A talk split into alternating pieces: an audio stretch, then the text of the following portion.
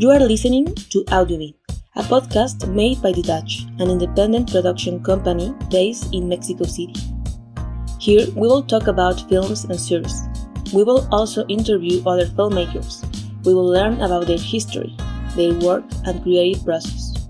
I'm your host, Rocio Rubio Roman. Today we are talking with Maximilian Blanc, American French filmmaker based in LA. I never uh, contemplated uh, pursuing a career in acting when I was growing up. It was never part of my um, ambition. At first, when I was younger, I thought that maybe I wanted to be a writer director because my favorite writer director was uh, Quentin Tarantino, and I'd seen all of his films, and I I was like, okay, that's my that's my path, and so I was really focused on that. I grew up in London, by the way, and uh, so I was like, I need to go go to Los Angeles to pursue a career in uh, writing, directing. And so I came to college out here, and uh, throughout college, I worked on short films, um, just writing and directing my own and editing my own short films as well. And uh, I was, you know, progressing in that direction. And then when I graduated, I didn't really know how I was going to get a job as a writer director. I didn't really understand the business. And so through a distant connection, I was introduced to a talent agent. Uh, and she worked at, she was, you know, a partner at one of the big uh, talent agencies. And uh, so I met with her just as like an informational interview, just to kind of pick her brain on how the business works and what advice she would have for me as a recent graduate and uh, she was super nice. She took me into her office. I was very overwhelmed walking into the office because it was very intimidating. I was like, "Oh man, man, this is this is Hollywood." you know, uh, it felt very. I had seen Entourage. You know, it felt very much like that, and uh, and so she was very kind with her time. Gave me a lot of great advice, but the key takeaway was, if you want to work in the creative side of this business, whether that's writing or directing, the most important thing for you at this stage is to also understand the business side of this industry. And um, the best way to learn about the business side is to work for a couple years purely on the business side. And so a talent agency, that's a, that's where everything happens. It's it's the middleman of the industry. And so uh, she said, if you're interested, um, I can uh, recommend you to interview for a position here and I didn't have any other options at the time. I didn't, you know, I wasn't uh, very successful in my other job applications, and this was a massive opportunity. And uh, most importantly, I wanted to be able to stay in Los Angeles. And so I was like, okay, well, if I take this job, I can stay here, and um, and uh, at least I'll be one foot in the industry. And so I took the job and I worked in the mail room of the agency. And so, for anybody who doesn't know what a mail room is, it's uh, you're basically you're a, a mailman in a suit. Like you work literally in the mail room of an agency, and you get all the mail, and you walk around in your suit, and you distribute the mail to all the assistants and agents in the building. And then, whenever an assistant is uh, out for the day or they're sick or whatever it may be, you replace them for the day as a what's called a uh, uh, a temp. And so uh, so that's what I did, and I did that for a year. Um, and uh, you know, everybody that I met there who was my age, um, I came into a class of about 20, uh, 20 people, all very cool people, but they were all very businessy. They weren't very creative. Um, and as a natural creative, I felt like I needed some kind of a creative outlet while I was there. And I didn't know many people in Los Angeles. Um, so I decided, okay, well, I need to have an extracurricular activity, something that I do outside of work where I can meet fellow creative people that I can then collaborate with. And so I thought of an acting class because as a writer director, I was like, if I can meet actors, we could all work on projects together. Um, so I, I literally Googled, you know, acting classes that I in, in Los Angeles after 7 p.m. because that's when I would get off of work, and I found uh, this one class uh, called the Beverly Hills Playhouse, and uh, I went to visit the class for a day, uh, for an evening, sorry, and uh, you know, I didn't know how I felt about it. I was a little intimidated. It was a very foreign setting. You know, I, I never considered myself an actor, and so I felt it was very much out of my comfort zone. But I decided uh, to kind of try it nonetheless. I was like, what is the downside? So I joined the class, and they put me in the beginner's course. And uh, it sounds very cliche when, when I say it, but uh, after my very first scene, uh, I got I got the chills, you know, because everybody clapped. They're all very nice, by the way. Like they clap at everybody. at everybody. There was nothing special about my performance. However, I was spending every day working in uh, an agency where applause was not common. they they you know they're very smart and very hardworking people, but they don't really congratulate you all that much. Um, and so it can be a little bit of a discouraging environment for some people. I'm a sensitive guy. So for someone who's sensitive like me, you know, that was a little hard. And so stepping into an evening class where after my very first performance, there was such a warm welcome, I just felt embraced and I got the chills and I was like, oh, well, I, I love this. Let me, let me keep uh, taking these classes. Um, maybe there's something here for me. And then the more I took the classes, the more I fell in love with acting to the point where acting kind of took over my interest over writing and directing. And I was like, I think after about a year of taking the classes every week, it was twice a week. After a year of doing that, I told myself, this is this is what I'm gonna focus on. Uh, so that that was the impetus really. And then I tried to switch gears, um, and uh, and here we are. I think it's very interesting, like thinking about it, because for many people, also like in this industry and also in, in other workplaces, for some to do like a, a networking and to get uh, to know more, more more people that can later collaborate with you. It starts with maybe produce your own uh, films, right? Like maybe start writing and direct your own stories, and then with that road, you can hire like some of, of, of, your classmates and other people. But I understand like maybe in LA it's it's more common uh, to start networking in education, right? Like maybe to start taking classes. It's like the clue, maybe like the way to start uh, getting uh, networking. Yeah, oh, I think you're absolutely right. I, I've always struggled with the term networking because uh, growing up, well, not growing up, but when I was in college, I, I would hear from every professor that the way to find a job is to network. Uh, so you have to be reaching out to people. You have to be setting up interviews with people. You have to really, you know, do all of this uh, work to meet people. And to me, that always felt a little forced like whenever I tried to quote unquote network with people, you know, I would find someone on LinkedIn and I would email them, say, Hey, I'm very interested in your business. I'd love to have an informational interview where I can uh, learn uh, the, the, ins and out of the business and any advice you may have. Um, and to me, I, I, whenever I was on those calls, it always felt like I was not being myself. And so um, the term networking always had a little, I had a little bit of anxiety with it. So whenever, and, but I knew that in the world of entertainment, film, television, network was a very big part of it. You had to know people. That's really what it means. It's just finding people that you know that you can work with. And so the easiest and most approachable way for me, at least, to do that was to find people who are, you know, in my age range doing what I want to do at the same level uh, that I am at. And the best place for that is a place like a class because the great thing about having a class is you meet people who are also learning. So you're all kind of on the same playing field. And you can all, if you stay in touch, you can all kind of rise together. You know, if one person finds a little bit of success, they can share that success with, with the other people in the class and vice versa. And you can all work on projects together and feed off of each other in that way. And especially in a career like acting, where it heavily relies on sh- proving your, uh, showing examples of your work. If you don't have any films that you're a part of, it's very hard to showcase your acting skills, um, at least in the film and television business.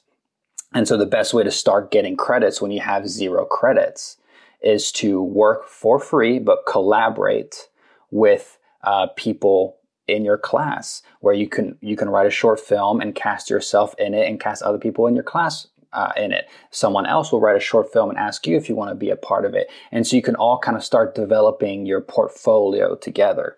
Um, and that's the biggest advantage. Because if you don't know anybody in LA and you're not part of a class and you're just kind of waiting for people to find you, that's not the way the world unfortunately works. Uh, you have to kind of try to make things happen for yourself. And the best way to do that is be around other people who are also trying to make things happen for themselves. And you can all share that experience together.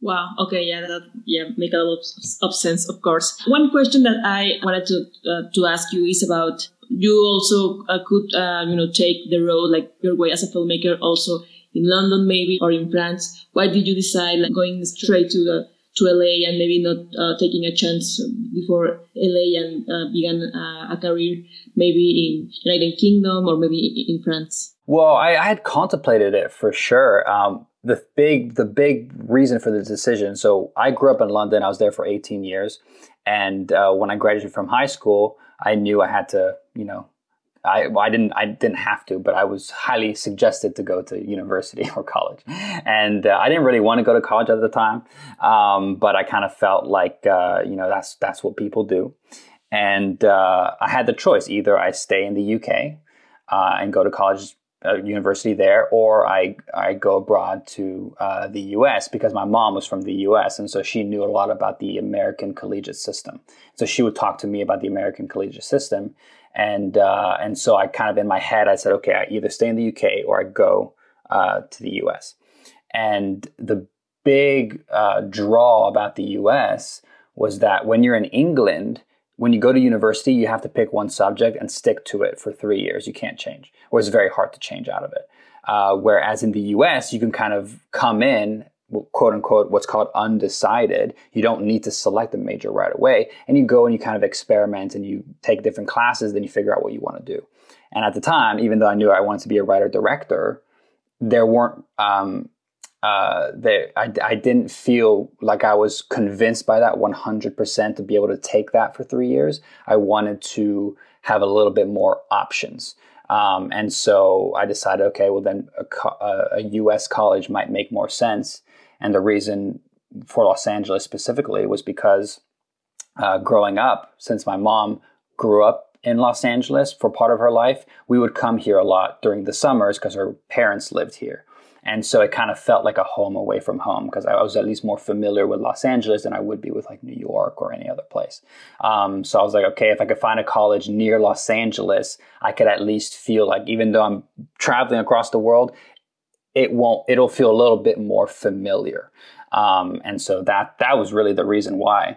Uh, and then I'm very glad I did that because you know Los Angeles is a great place for film and television. And um, and I think UK is probably uh, probably equally as good. It's got a really good theater scene, um, but there you know there's just something about you know, pursuing this in LA. If LA has this kind of like magical, mystical uh, sort of allure to it that I was definitely also attracted to. When you live here, you realize that magical allure is kind of not not all that. um, but at least when you're, you know, not from here, uh, it feels very attractive. So, um, so yeah. So it was in part ways. It was one because of college, and two, it was kind of a home away from home, and it had this magical kind of uh, feel to it for me.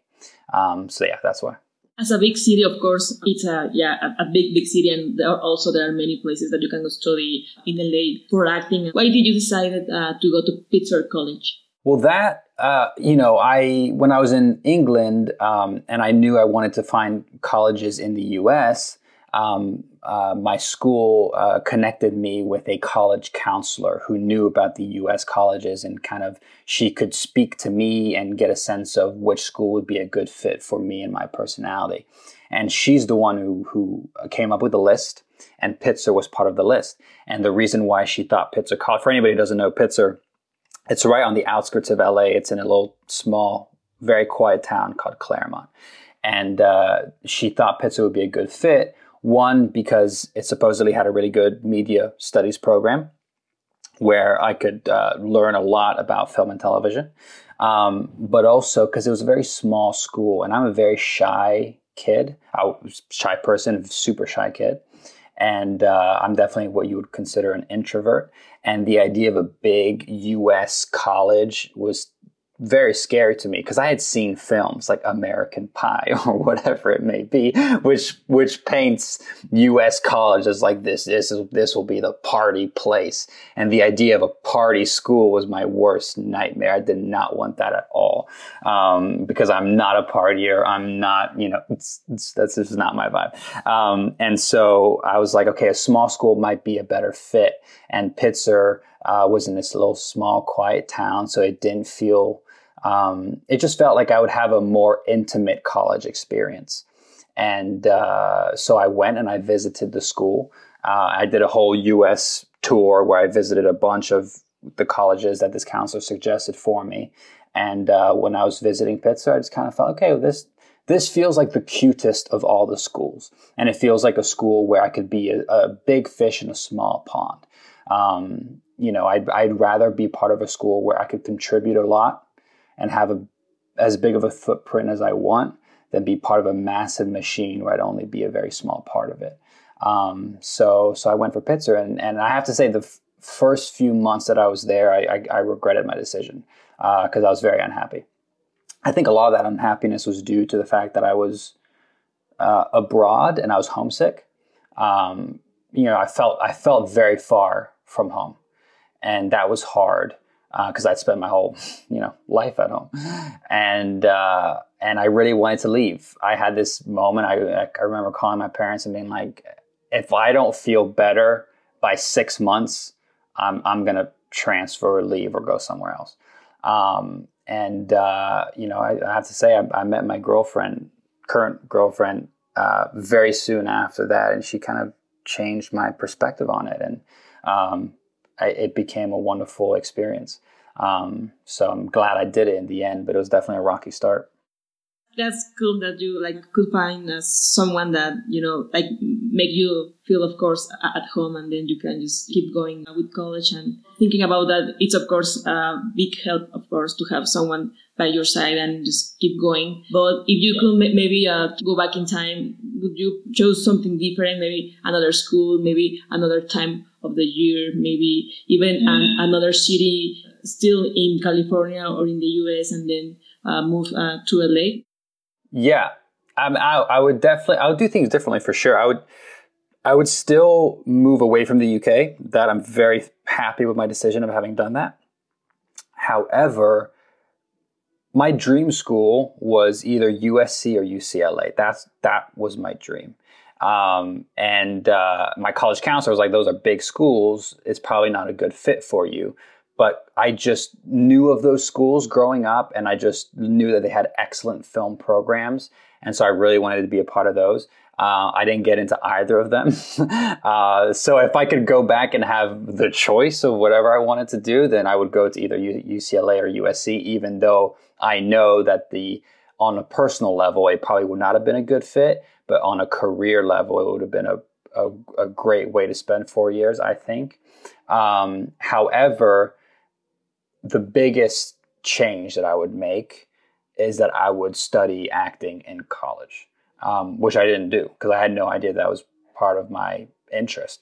Um, I remember when I was at Pitzer, they had a lot of uh, plays that they would uh, put on, and there was a beautiful theater. It wasn't it wasn't a, a, a, theater that was at Pitzer itself. It was at another college right next to it, but Pitzer students could apply to perform there. And it was a beautiful theater, and I remember seeing a lot of student productions, and they were excellent.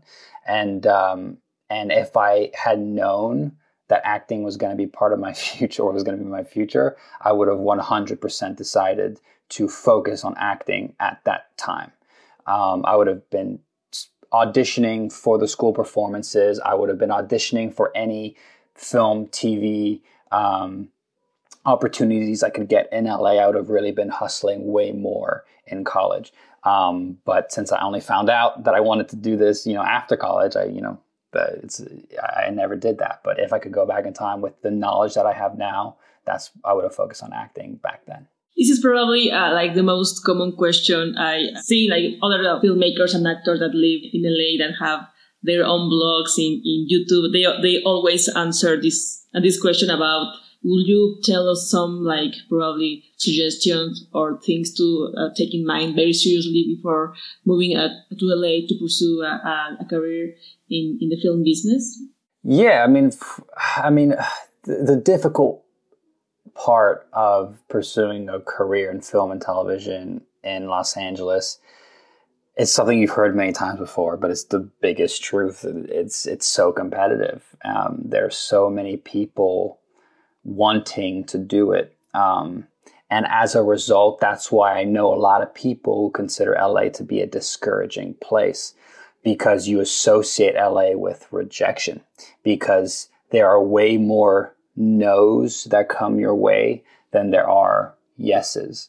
Um, like, look, I mean, for me, I'm in the very beginning stages of pursuing an acting career. And within the, these beginning stages, I've encountered a lot of, of no's.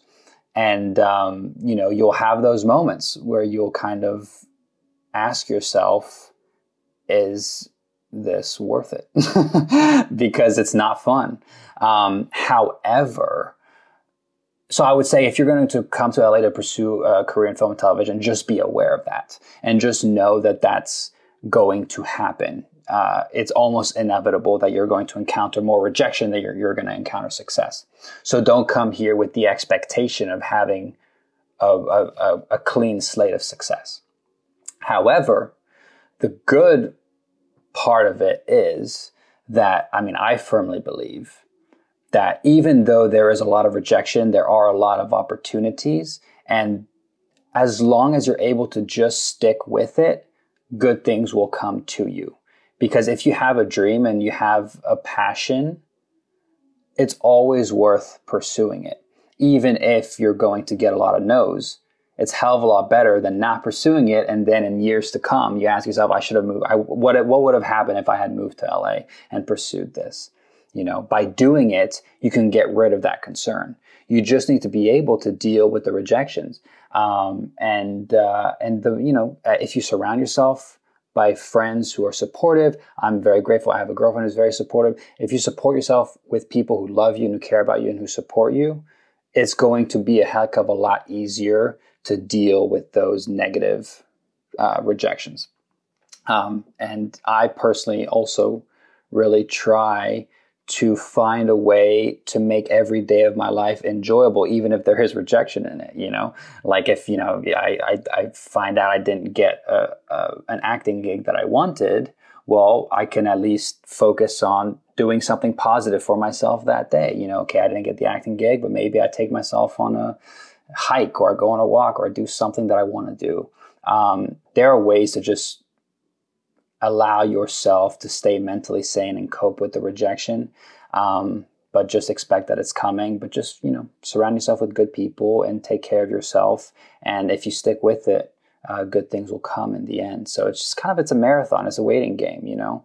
I know a lot of people who had a lot of, uh, who didn't have a lot of success and then all of a sudden encountered success and that changed their life. You know, this is one of the, the a creative career is one of the few careers where your life can change from one day to the other.